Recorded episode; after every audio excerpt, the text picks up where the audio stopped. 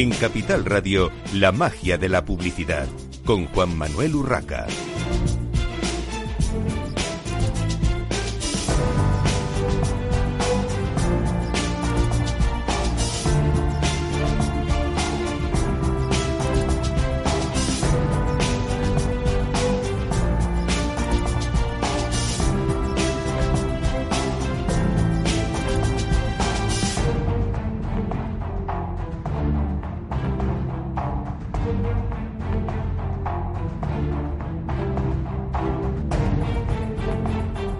Buenos días, un viernes más a la magia de la publicidad en Capital Radio. Les habla Juan Manuel Urraca.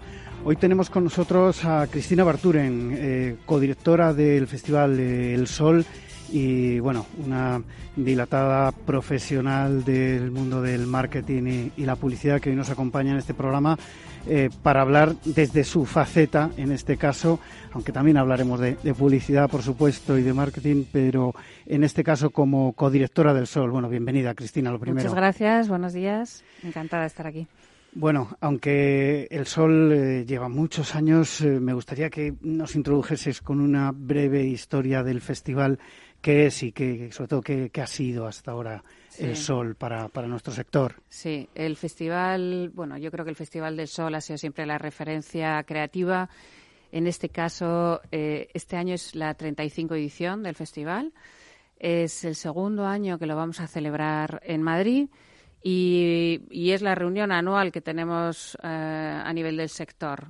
Mm, es el festival iberoamericano. Mm, sabemos que no, recuerdo ahora el año, pero bueno, pues desde hace ya más de 10 años eh, es un festival iberoamericano donde la participación casi es al 50%, o tanto de España como de todos los países eh, latinoamericanos. El, 5 el año pasado tuvimos ya un 5% de crecimiento más que el anterior al traerlo a Madrid. Eh, conseguimos también muchos más asistentes, el aforo fue completo, 1.500 asistentes. Es verdad que, que, nunca coinciden todos al mismo, eh, todos a la vez, ¿no? Ya que al ser Madrid, pues es eh, más complicado y la gente a veces, pues voy a estas conferencias que me interesan más o menos. Este año lo celebramos, la novedad se celebra el 3 y el 4 de junio. Lo hemos pasado a un miércoles y jueves con la intención de que la ceremonia sea por la tarde y no como el año pasado que fue por la mañana, ¿no? que, es un poquito más extraño. Entonces se va a celebrar el día 3 y 4 de junio. El día 3 eh, van a ser todas las ponencias, tendremos siete ponentes bajo el eje de transformación creativa, la transformación vista como negocio, personas, sociedad, cultura, etcétera. Y el día 4 vamos a ver la bobina de Cannes, vamos a ver eh, la lista corta y además eh, vamos a ver casos ya concretos de, ejemplos de esta transformación en algunas eh, compañías. En sí, el festival siempre ha tenido un componente, digamos, básicamente creativo. Mm, digamos, eh, en la línea de, de Cannes, por llamarlo de alguna manera, pero al mismo tiempo siempre ha habido muchas conferencias. Eh, digamos, de, casos eh, prácticos, de casos de éxito, de, bueno, pues de explicar al, al sector, sobre todo, como se suele decir, intentando formar de alguna manera también a, a, toda esa gente joven que acude al, jóvenes profesionales que acuden al, al festival, eh, para que conozcan más los entresijos de, de la profesión y cómo se, cómo se llegan a hacer todas estas eh, campañas, ¿no? Sí. O sea, eh, el festival ahora se, se, separa en dos áreas. Estamos hablando de que el año pasado ya le dimos un vuelco tremendo con el tema de la transformación creativa.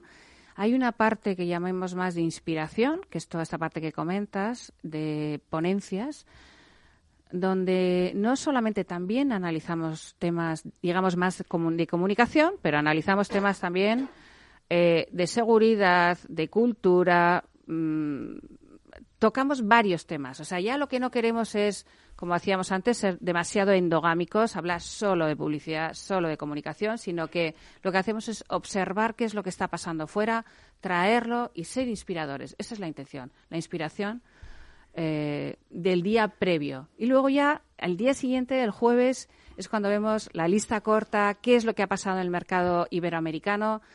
Eh, creo que contaremos más o menos con la misma proporción de piezas. El país que más participa es España, con un 60%, y luego el 40% es el resto de países eh, latinoamericanos. El que sigue a España es Argentina, Brasil, Colombia, México, Estados Unidos. El año pasado participaron 16 países y este año será similar. En cuanto a previsión de asistentes a lo que es, eh, digamos, estos dos días de, Festival del Sol, que como bien decía se celebra se celebrará los días 3 y 4 de junio de este año 2020 en Madrid. Exacto. ¿Qué previsión de, asistentes tenéis en estos momentos? Sí. Pues mira, eh, el año pasado, como te digo, el aforo fue completo. Eh, el Teatro Circo Price tiene un aforo de 1.500 asistentes, más luego todo lo que es prensa, igual había 70 periodistas, etcétera, ¿no? Todo lo que hay detrás. Y este año pensamos que va a ser lo mismo. Eh, es verdad que cuando mm, al celebrarse en Madrid eh, y en el mundo de las agencias y anunciantes, no siempre puedes estar los dos días participando, sino que ya que estoy aquí, tengo una reunión fuera y tal. Lo que bueno, lo que yo creo que el, gancho es, oye, estamos aquí, estamos celebrando, es, un, momento importante para el sector, para la industria, con unas ponencias muy relevantes y bueno, pues que, estemos todos. ¿eh? Pero más o menos estamos hablando de la misma, del mismo aforo.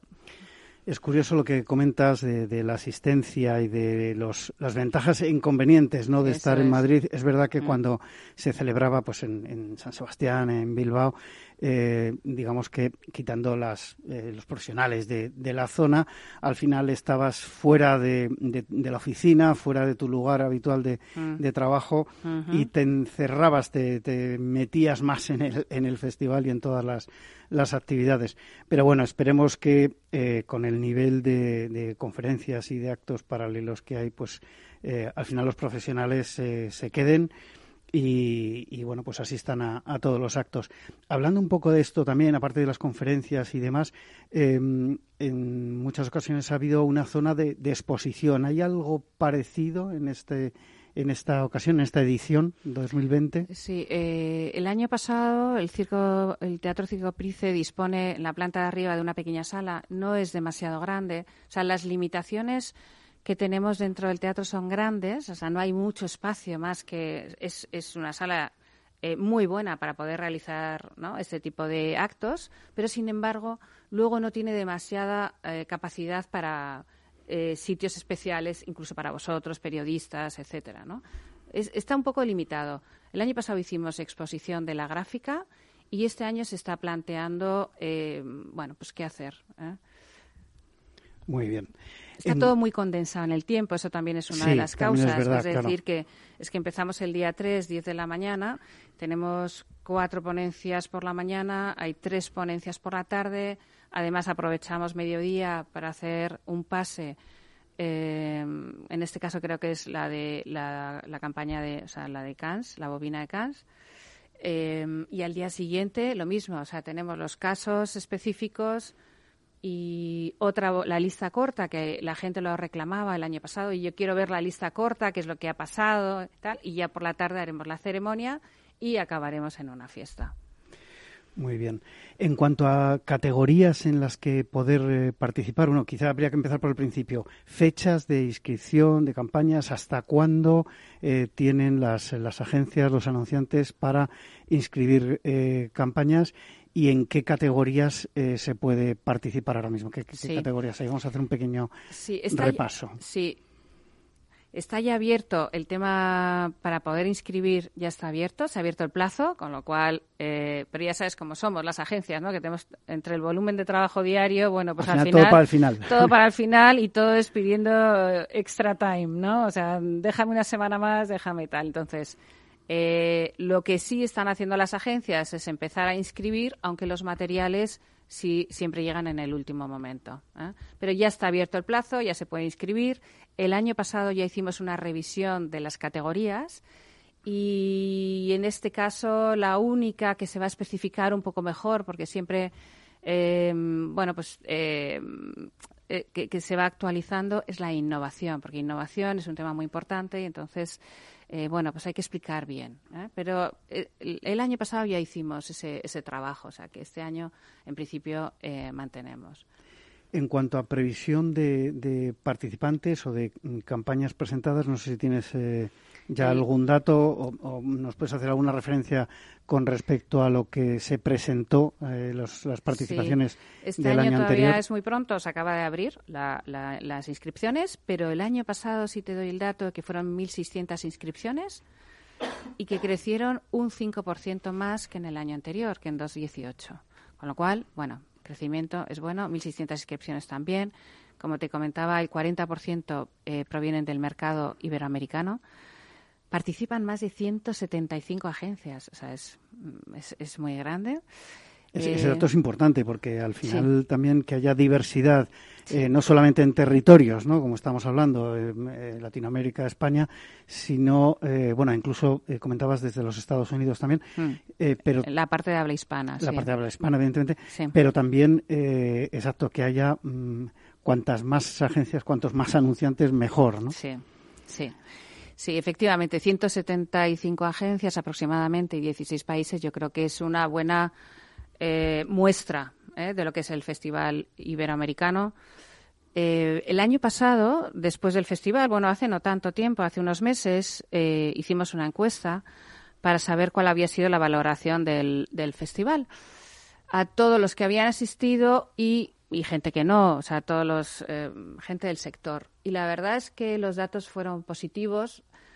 Se veía una, una valoración muy buena de las ponencias, la gente estaba interesada por el tema de, mm, bueno, pues, pues por todo lo que estaba surgiendo, ¿no? Temas de innovación, tecnología, seguridad, mm, un poco más allá, ¿no? De, lo que es meramente publicidad.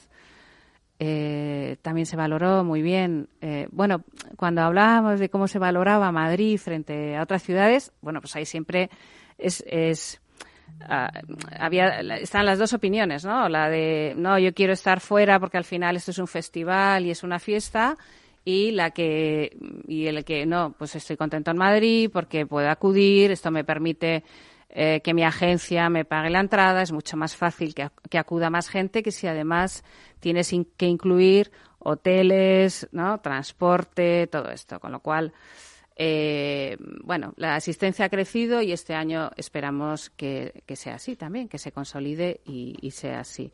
Es verdad que la asistencia es más española que iberoamericana, pero bueno, el gran jurado sí que está aquí representado y vienen. Sabes que el gran jurado son 25 personas, 24 más un presidente el presidente, que en este caso es eh, Juan, García Escudero, Chief Creative Officer de TVWA. Exacto, este es el presidente del gran jurado. Y luego tenemos representantes de FCB Fire, que es Jesús Revuelta, tenemos de Ogilvy a Roberto Fara, a Mónica Moro de Macán, a Ignacio Soria de Abbas, a Rafa Antón de China, Agencia Independiente, a Daniel Rodríguez de DDB, de Le Burnett, de PS21, EBDO, tenemos clientes, en este caso está Eva Pavo, tenemos productoras, eh, Laura Esquerdo, y también del mercado eh, latinoamericano, pues tenemos a Maxi Itzkov de Santo Argentina, Raúl Cardós de Anónimo México, a Donato de David Brasil, Andrea Siqueira, BTC Brasil, Belén Colombo de Coca-Cola Argentina. Eh, al final, lo que se intenta es este reparto en el gran jurado, 12 españoles, 12 latinoamericanos y la presidencia que vamos turnando, España, Latinoamérica. Eso está bien, que al final también, eh, bueno, por la proporción creciente eh, año tras año de presencia de, campañas, agencias, eh, en fin, del sector desde Latinoamérica, evidentemente tienen que tener su peso también a la hora de a la hora de juzgar. me llama la atención que hay eh, pocos anunciantes, ¿no? Veo por aquí correos, Coca-Cola. Eh, en, proporción hay, hay pocos profesionales de la parte de, anunciantes, muchísimo más eh, del sector de la, de la publicidad, de, creativos. Sí. Efectivamente. Bueno, porque también hay que hacer sitio dentro de la parte de jurados. Eh, hacemos sitio también a, todas las asociaciones. Es decir, está la asociación de medios que proponen, está la asociación de branded content, está la asociación digital. Eh, o sea, toda, cada una de las asociaciones también proponen una, un jurado para que todo esté más representado. Es verdad que el peso es más creativo, pero dentro, pero luego todos todos estos que estamos hablando también tienen que ver con el sector eh, de la creatividad. ¿eh? Pero está branded content, hay diseño, hay planners, hay agencias de medios, hay PR, hay productoras, o sea que está eh, todos representados. Y luego lo que ya no puede ser, porque claro, es un jurado reducido presencial de 25 personas, es que tenemos el jurado online, que son 200 personas, y esas 200 personas están divididas también, 100 y 100, entre Latinoamérica y España y, bueno, pues con el mismo carácter ¿no? que, todo lo anterior, que esté representado todo el sector, todas las áreas. Te iba a preguntar precisamente, Cristina, en, este aspecto. Eh, cuando se habla de jurado online, claro, eh, bueno, evidentemente eh, habrá una, una selección, pero ¿cómo es esa, esa selección de esos 200 jurados? Sí, aquí se hace lo mismo. O sea, lo que se intenta es eh, que todas las networks estén, que todas las agencias, bueno, la máxima posible de agencias independientes estén y que, y que esté balanceado 50% 50%, ¿no? Latinoamericanos y, o sea, LATAM y España.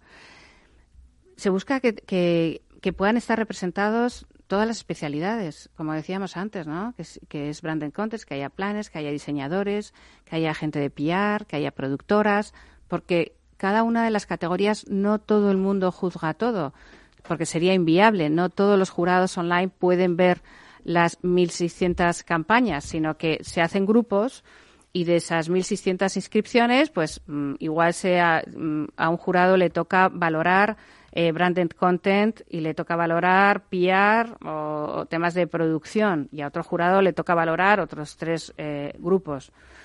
Em, y bueno, pues eh, ese es el criterio, que haya gente que pueda mm, valorar, porque son especialistas en estos temas y, les toquen esos, em, esas inscripciones, ¿no? esas áreas, esas categorías. Otra de las cosas que me ha llamado la atención siempre es eh, bueno la repercusión internacional más allá de Latinoamérica, evidentemente, del festival.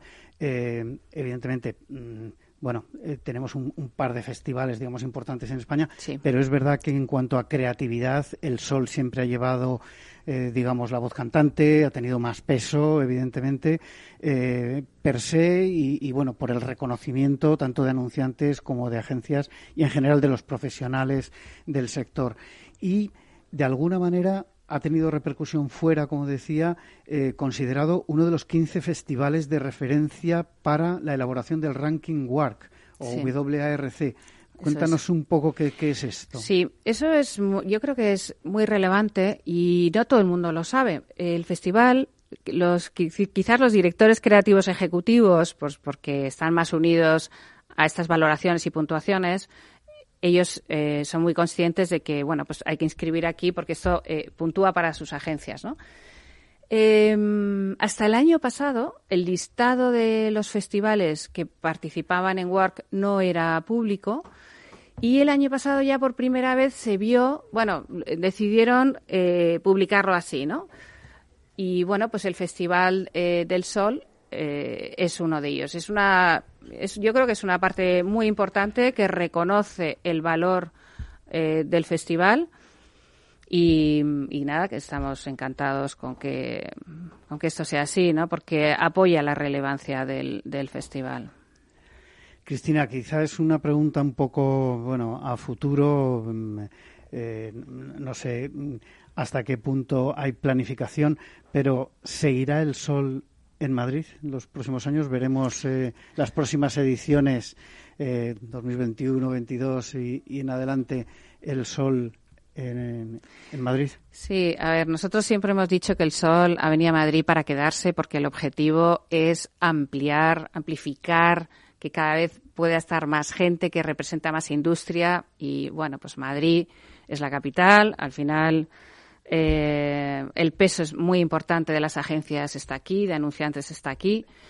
Y, por ahora mm, podemos decir eso, que, ha venido a Madrid y ha venido para quedarse. Y así estamos hablando con las instituciones eh, locales.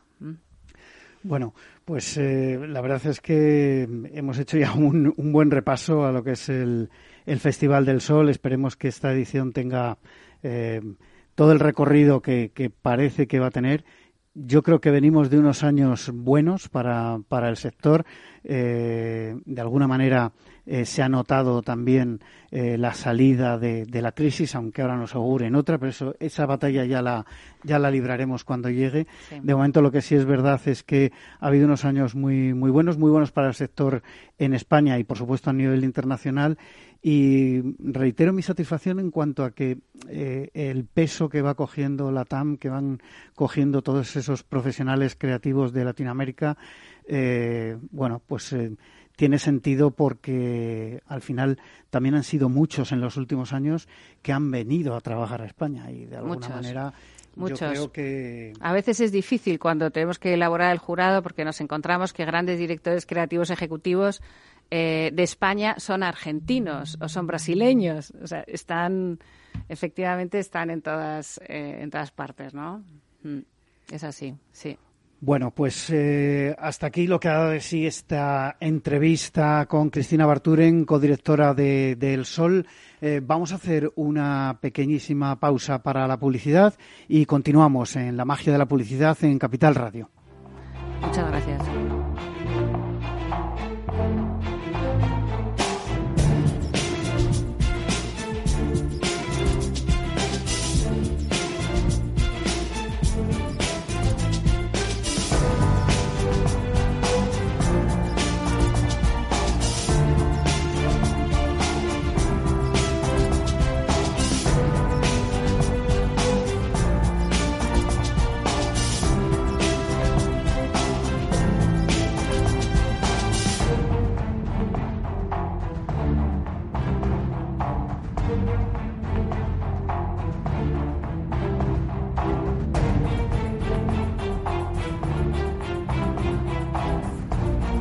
La magia de la publicidad con Juan Manuel Urraca.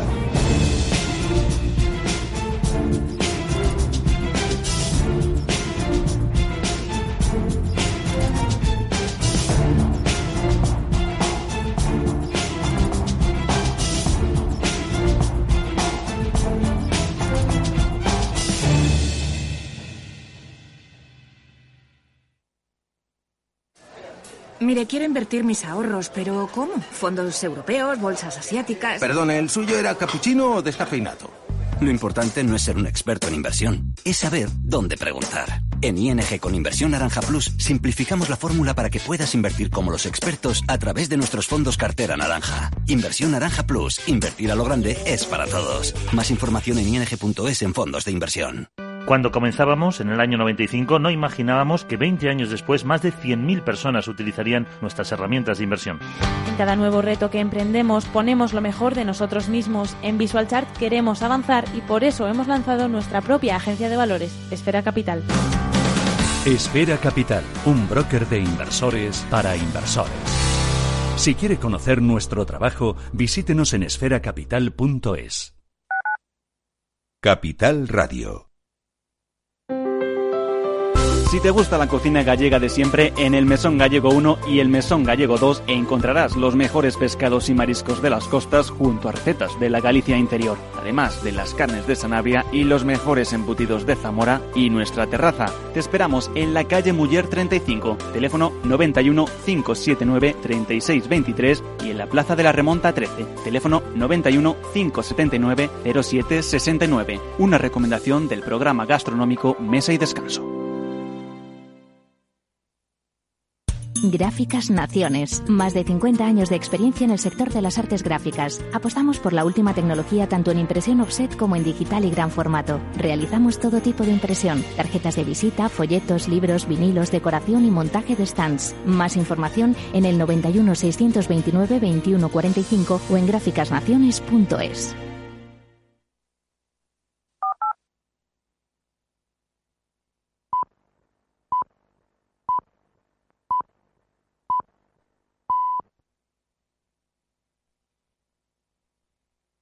un fondo de pensiones o renta variable. Todos los días en Mercado Abierto, las claves para su inversión con los mejores expertos. A las 6 menos cuarto de la tarde en Capital Radio.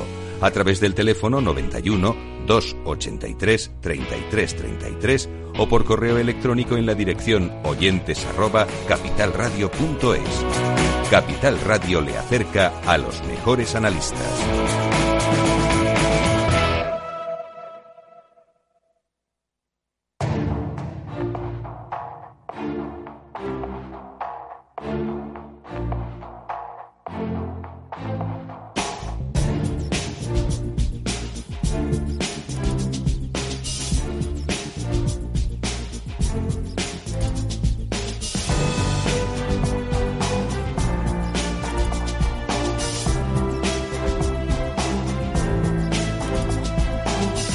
La magia de la publicidad con Juan Manuel Urraca. Continuamos en esta mañana de viernes en la magia de la publicidad. En esta ocasión eh, hablando bueno, de, un libro, un libro que evidentemente tiene que ver con, marketing y publicidad, aunque sea muy tecnológico, y con uno de sus eh, autores, con José Gómez Zorrilla. Bienvenido, José. José participa por teléfono. Muy buena, buenos días. José. Buenos días. Sí, sí. Eh, José, eh, habéis escrito entre dos personas el libro CRO, convierte las visitas web en ingresos. Eh, se trata de un libro que recoge claves para llevar a cabo una buena estrategia de CRO, pero cuéntanos, para quien no lo conozca, ¿qué es el CRO? A ver, muy buenos días a todos. Daros las gracias por estar aquí en directo desde Málaga.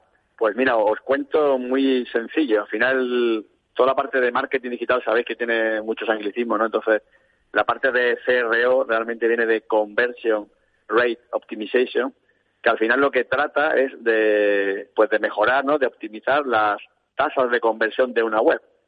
¿Qué son las tasas de conversión? Pues al final es cuando un usuario, ¿no? Aterriza en una web, estamos navegando en nuestro móvil o en la tablet o en el portátil, llegamos a una página web y empezamos a navegar, ¿no? Vamos viendo contenido, vamos clicando, vamos viendo categorías, ¿no? Vamos avanzando en la página web hasta que terminamos encontrando lo que, lo que estamos buscando de esa marca. Cada interacción que el usuario hace, digamos que ahí hay una conversión. Entonces lo que tratamos es de facilitar y de mejorar estas conversiones para que cualquier web pues termine vendiendo más o termine generando más descargas o mayores oportunidades comerciales. Eh, José, de alguna manera eh, esto es muy tecnológico y, en un programa como La magia de la publicidad, en la que eh, fundamentalmente, no siempre, pero eh, los protagonistas son directores de marketing y son profesionales del sector, pero que no suelen ser muy tecnológicos, ¿por qué mm, deberían estar preocupados los directores de marketing por este tema, por el, por el click rate optimization?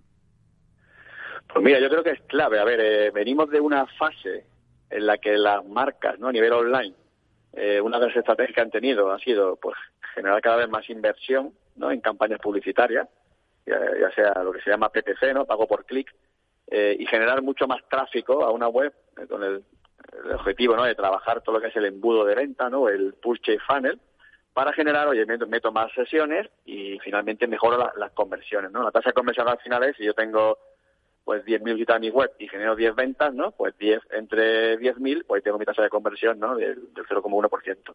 Entonces, la parte de Cro lo que nos va a ayudar precisamente es a dos eh, objetivos principales. Uno, poner foco en trabajar realmente a ese usuario de calidad, es decir, ¿qué entendemos por calidad? Que es un término a veces, a veces subjetivo, ¿no? Vamos a intentar realmente que nuestra marca impacte en los potenciales clientes que tengan mayor posibilidad de terminar comprando nuestro producto ¿Eso cómo lo podemos ver? Pues eso lo podemos ver gracias a una parte al tema de la analítica. Es decir, oye, cuando yo genero un anuncio y un cliente o potencial cliente clica ¿no? en el banner y va a la página web, nosotros podemos medir, oye, pues ese cliente, uno, aparte de dónde viene, ¿no? Y todos estos datos demográficos que nos da, por ejemplo, la herramienta como Google Analytics, podemos mirar qué tiempo ha estado en la página, dónde ha clicado, ¿no? Hasta dónde ha llegado en la página. Oye, ¿qué tasa de scroll ha hecho? ¿Ha visto el 50% de la página, el 75%? ¿Ha intentado mandar un formulario? ¿No ha mandado el formulario? ¿Ha visto este producto? ¿Ha visto estos tres productos? ¿no? Digamos que sería entender un poco el comportamiento. ¿no? Siempre lo llevo al, al mundo offline, que es muy que es muy, muy visual. ¿no? Una tienda física al final, un, una tienda de ropa, al final tú miras el, la clientela que entra y ¿qué hace? ¿Qué, ¿Qué, circuito hace? ¿Dónde se paran que prendan? ¿no? Pues eso están muy, muy estudiados los lineales dónde van los precios. Pues en tu tienda online o en tu página web tienes que tener básicamente el mismo control. Entonces, eh, la parte que tiene, uno, trabajar este perfil de usuario, que oye, no impactemos en ese público que, que realmente la marca no le interesa. Y dos, si hemos impactado ya en el público que realmente nos interesa, vamos a hacerle la vida más fácil. Vamos a trabajar la parte de usabilidad, vamos a hacerle que realmente termine encontrando ¿no? lo que él quiere, pues es un e-commerce que vende teléfonos móviles, pues que termine encontrando el dispositivo que él quiere con el menor número de clics posible y le hagamos más sencillo las interacciones.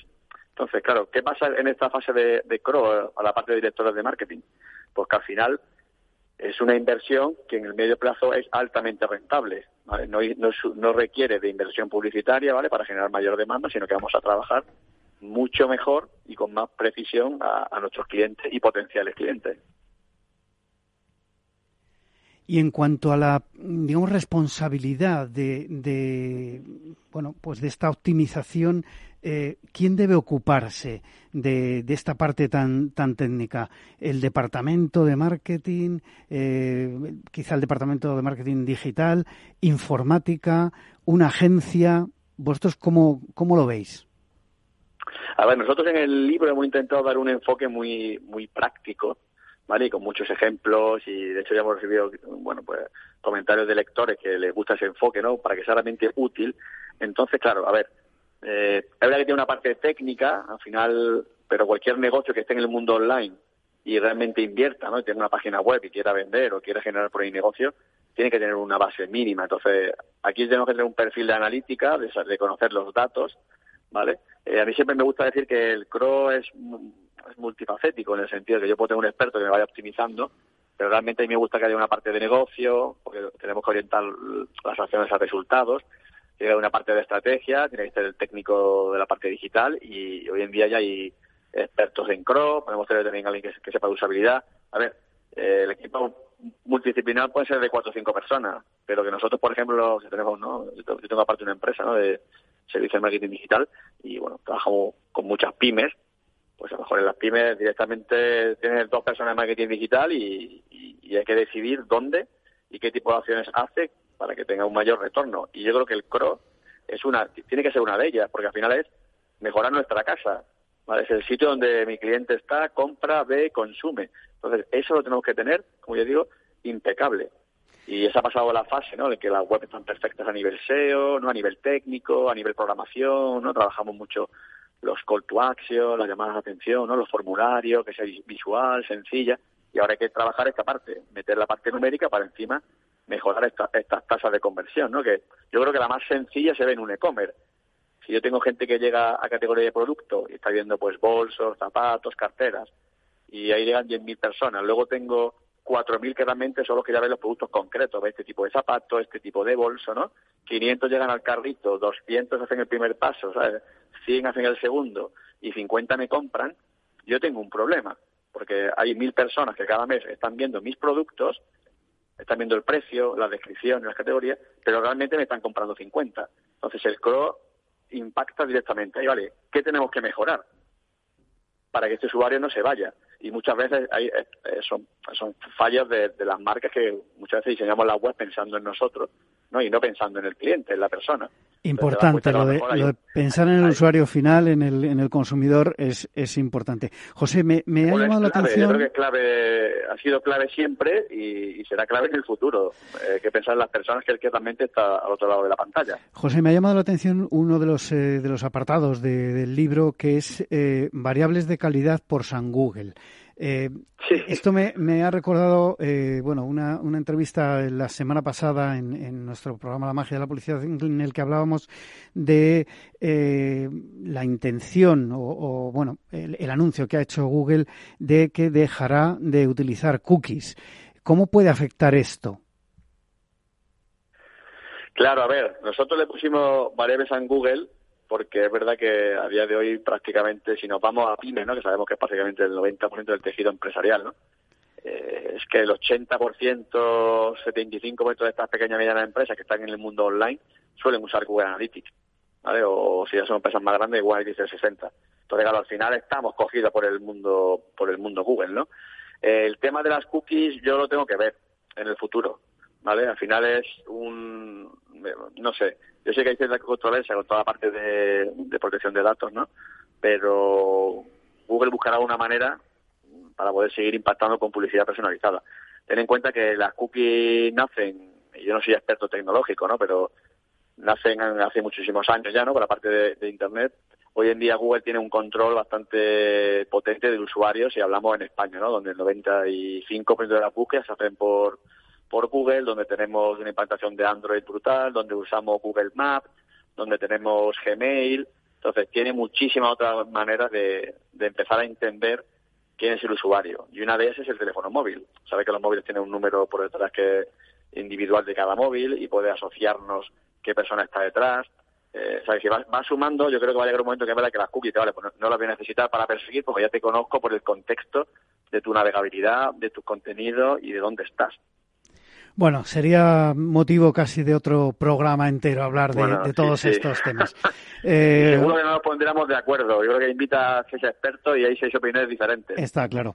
Hasta aquí eh, nuestra entrevista con José Gómez Zorrilla. Muchísimas gracias por participar hoy en el programa para hablar de este libro eh, Convierte las visitas web en ingresos con el CRO, con el Click Rate Optimization. Nosotros seguimos, seguimos en esta mañana de viernes. gracias a ti, José. Seguimos esta mañana de viernes en la magia de la publicidad.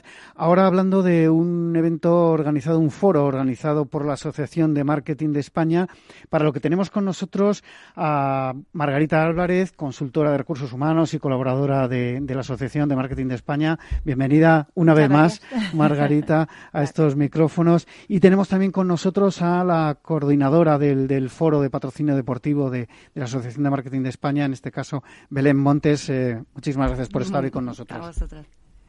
Bueno, eh, a ver, lo primero, eh, el foro es ha, sido eh, un foro sobre el patrocinio deportivo y su repercusión en el cliente interno. Esto hay que matizarlo porque foros de, de, patrocinio deportivo como tal, bueno, se, han celebrado bastante, pero este era muy, muy concreto. me gustaría preguntarte lo primero, Margarita, como experta en recursos humanos y antes de entrar en materia, ¿Por qué se hace tan poco por el cliente interno en general en las empresas y cuando se habla mucho de retener el talento, ofrecer beneficios intangibles al personal de las empresas para retenerlos? Pero a la hora de la verdad, eh, salvo honrosas excepciones, parece que no, no se está logrando. En algunas grandes compañías sí, con, matices. ¿Cuál es tu opinión?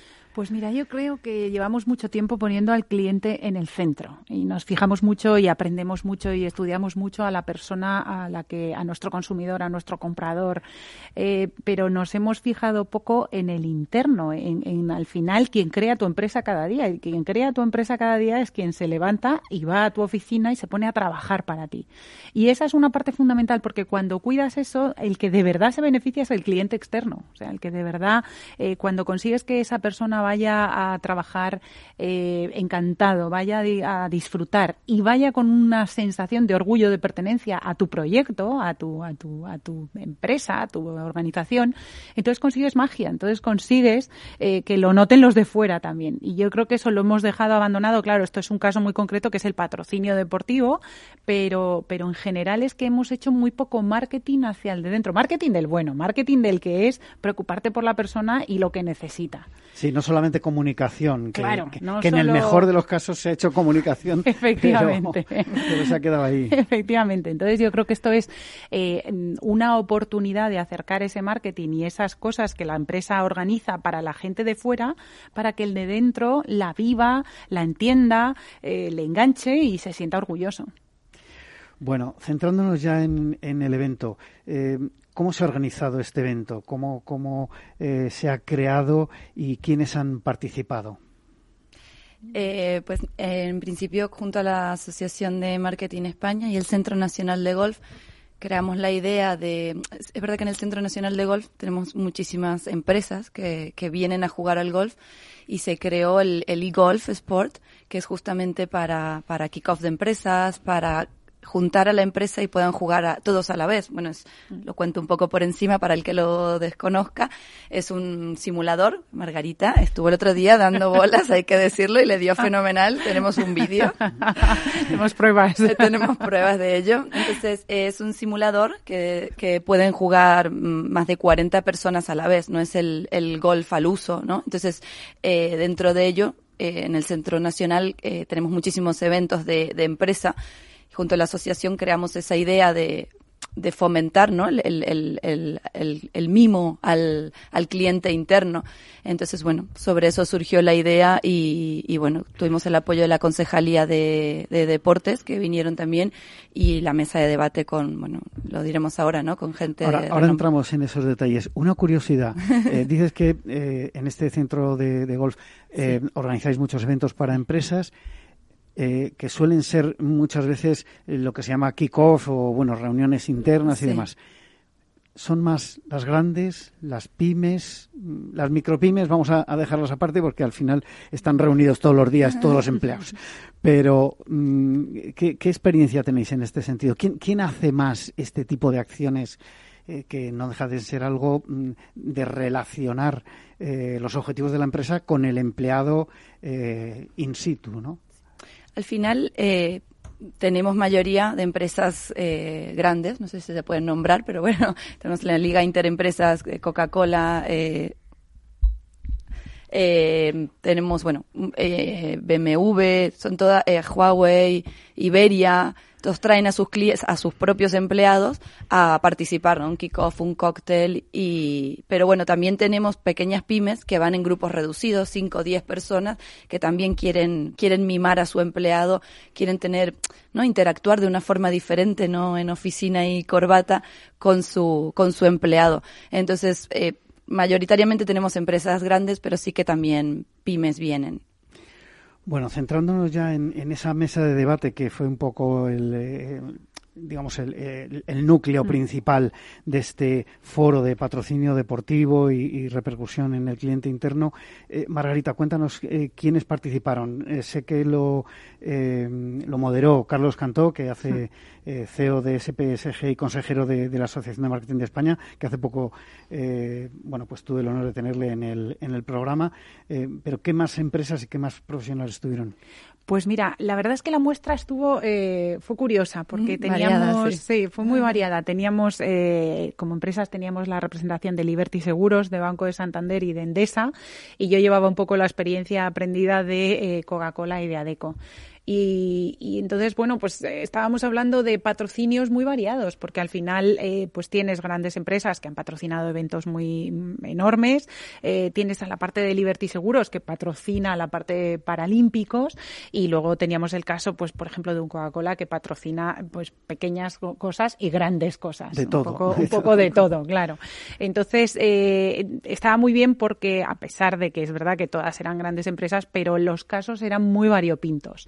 Y en todos ellos de lo que hablábamos era de lo primero, cómo empiezas a, utilizar eh, esos assets que tienes de patrocinios para la gente de dentro, cómo de repente salta la chispa de, oye, es que nuestra gente tiene que conocer esto y tiene que, que entenderlo y disfrutarlo y vivirlo, y luego cómo cada uno de nosotros lo hemos hecho o lo hacíamos cada uno en sus empresas. Entonces, eh, todos estábamos muy de acuerdo en que es una vía de comunicación brutal entre marketing y recursos humanos. Creo que las dos áreas se benefician enormemente y además creo que es una manera de que eh, empecemos a sentarnos en la mesa juntos eh, lo más a menudo posible y luego además, claro, que es que para el empleado es, eh, es terriblemente útil porque al final le estás abriendo las puertas de por qué y para qué haces las cosas y lo viven y lo disfrutan desde dentro. Entonces, gana todo el mundo. Fíjate, Margarita, mm, preparando la, la entrevista, recordaba hace muchos años, pues ya tengo unos cuantos, entonces hace bastantes años,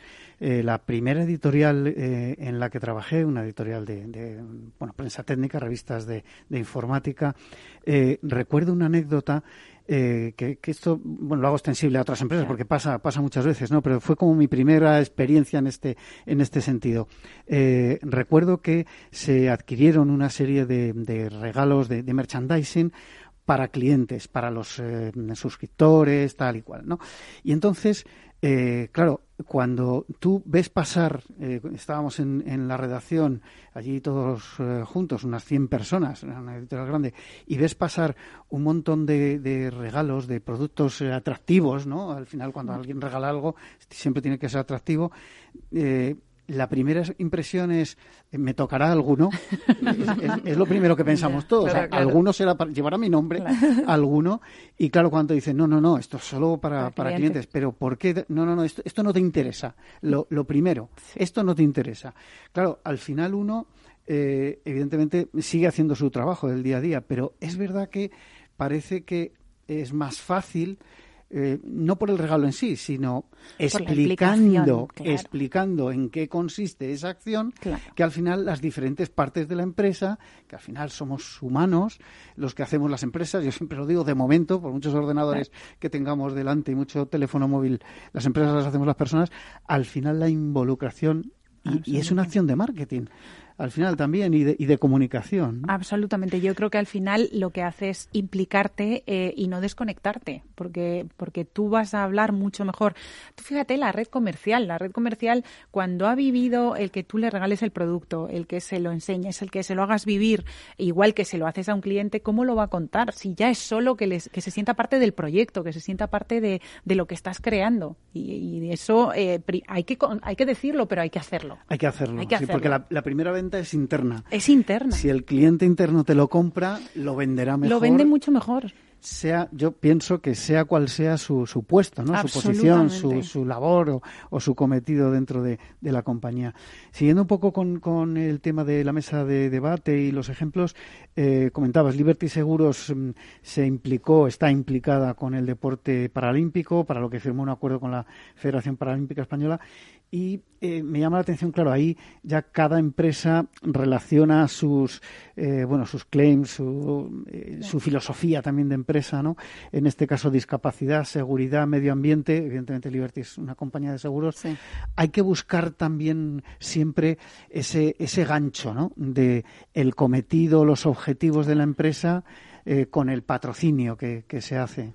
Yo creo que ahí hemos avanzado mucho. Yo creo que, cada vez más eh, todas las empresas somos conscientes de que si tu patrocinio no tiene sentido, no va ligado al propósito, al para qué, al qué haces en tu empresa, a qué te dedicas, eh, pierdes muchísima fuerza. Entonces, eh, yo creo que cada vez acertamos más cada uno en hacia dónde tienes que ir y dónde tienes que estar presente. Yo creo que esto lo hemos aprendido hace mucho tiempo cuando, cuando estudiábamos los patrocinios o incluso los product placement y tiene alguna relación con el producto y tiene tiene alguna relación con dónde estás, el efecto es multiplicador. Y si no, pues eres uno más, que hoy en día ser uno más es ser uno menos. Entonces, eh, en realidad, eh, cada vez vamos atinando más y cada vez centramos un poco más el tiro y cuando involucras a, a tu gente y entienden por qué es ese tiro, la forma de contarlo es muy distinta.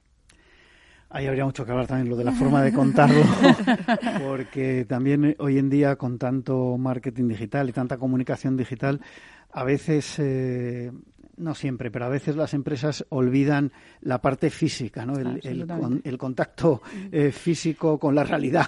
Pero en este caso, un poco al hilo de, la mesa redonda del evento, casi todos estaban muy, muy metidos en el patrocinio deportivo y hay muchos tipos de patrocinios y todo súper válido, pero al final el, el, deporte que genera, ¿no? Equipo, los valores, la lucha, el esfuerzo, va muy aliado al, a la marca o lo que quiere transmitir una marca en sí. Por eso yo creo que la mayoría apuestan por el patrocinio deportivo eh, en sí, para que se refleje como por su marca, ¿no? Que tengan el, la, contaba María la casa, eh, de, bueno, una anécdota de Endesa de que su hijo le, ¿cómo era? Le, le le decía que si ella era la electricista del baloncesto, ¿no? Y fue una anécdota, nos reímos todos muchísimos, que su hijo eh, contaba en su cole que su madre no trabajaba en Endesa, sino que era la electricista del baloncesto. Al final la reflejaba con deporte al, al 100% y no es su, su labor. Pero bueno, yo creo que el patrocinio deportivo, el deporte en sí, lo que refleja, lo que transmite, es muy válido para, para las empresas. Eh, siguiendo con los participantes, eh, Banco de Santander, vinculada hace mucho tiempo a la, a la Fórmula 1, desde mm. hace 12 años, eh, desde hace tres decide cambiar es verdad que lo hicieron en un momento en el que necesitaban también una imagen eh, y un vínculo con algo mm, patrocinable eh, a nivel global y evidentemente lo encontraron en la Fórmula 1, pero hacen un cambio hacia la Champions League para crear, dicen ellos, vínculos emocionales con sus principales targets, los empleados, los inversores y la comunidad. Eh, en, en, papel queda muy bonito, pero al final hay que llevarlo luego a cabo, ¿no? Esto, o sea, aterrizarlo con, con los empleados, ¿no? Que es un poco el, de hecho, sentido. De hecho, eh, Banco también lo también Endesa, eh, pero Banco de Santander eh, ambos hablaban de que en la implicación de esos empleados incluían también a las familias, que mm. eso también es tremendamente útil, porque no hay nada más importante para ninguno de nosotros que el compartir tiempo con nuestra familia y si es mm, de la mano del sitio donde pasamos un tercio de nuestra vida, pues todavía mejor. Entonces, en ambos casos lo que hacían era pues organizar mini ligas, organizar eventos alrededor de, de, estos patrocinios, pero involucrando tanto al empleado como a la, como a la familia. Bueno, lamentablemente se nos va el tiempo en, eh, la magia de la publicidad. Eh, hemos hecho magia con el poco tiempo que hemos tenido.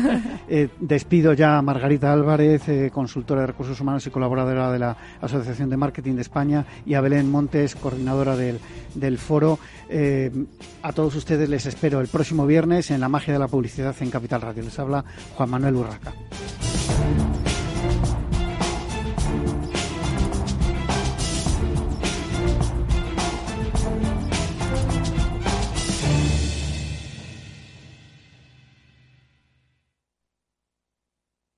Hola.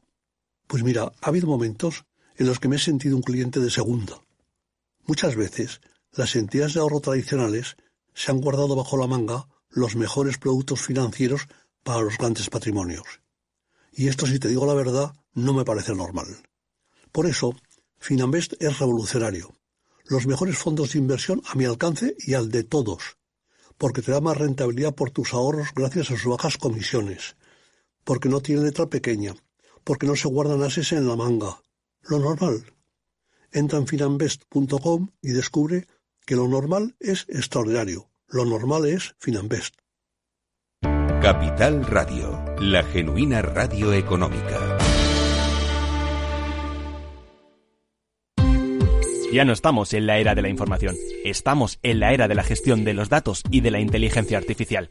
El tratamiento inteligente de estos datos proporciona un valor enorme a las empresas en sus procesos de negocio. En Piper Lab ayudamos a nuestros clientes a tomar decisiones de negocio basadas en datos. Escúchanos todos los lunes a las 10 y media de la mañana en el espacio de Big Data de Capital, la Bolsa y la Vida. Capital Radio Madrid 105.7 Disfruta de la mejor cocina gallega en Montes de Galicia. Todo un clásico moderno en el barrio de Salamanca. Disfruta de la variada dieta atlántica, de las mejores carnes y pescados tratados con respeto y transparencia y regados con una de las mejores bodegas de la zona. En grupo, en familia o en pareja, Montes de Galicia te ofrece el espacio perfecto en cada ocasión.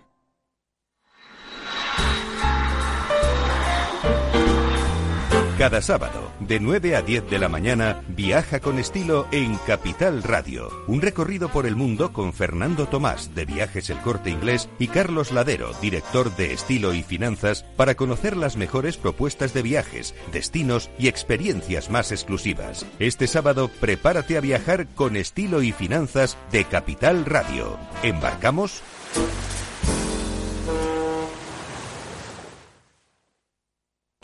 Primero aprender que el analista es un analista, no, no un pastor que lleva ovejitas.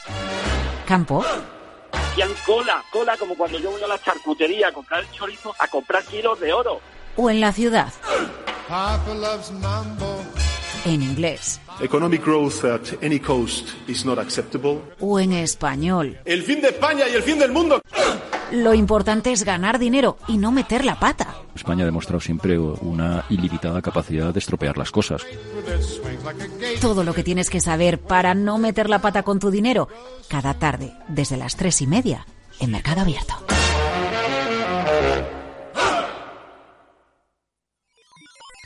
Los robots escuchamos Capital Radio. Es la radio más innovadora. Oímos a Saragot, con Luis Vicente Muñoz. Ahí le has dado. Esto es Capital Radio. Di que nos escuchas.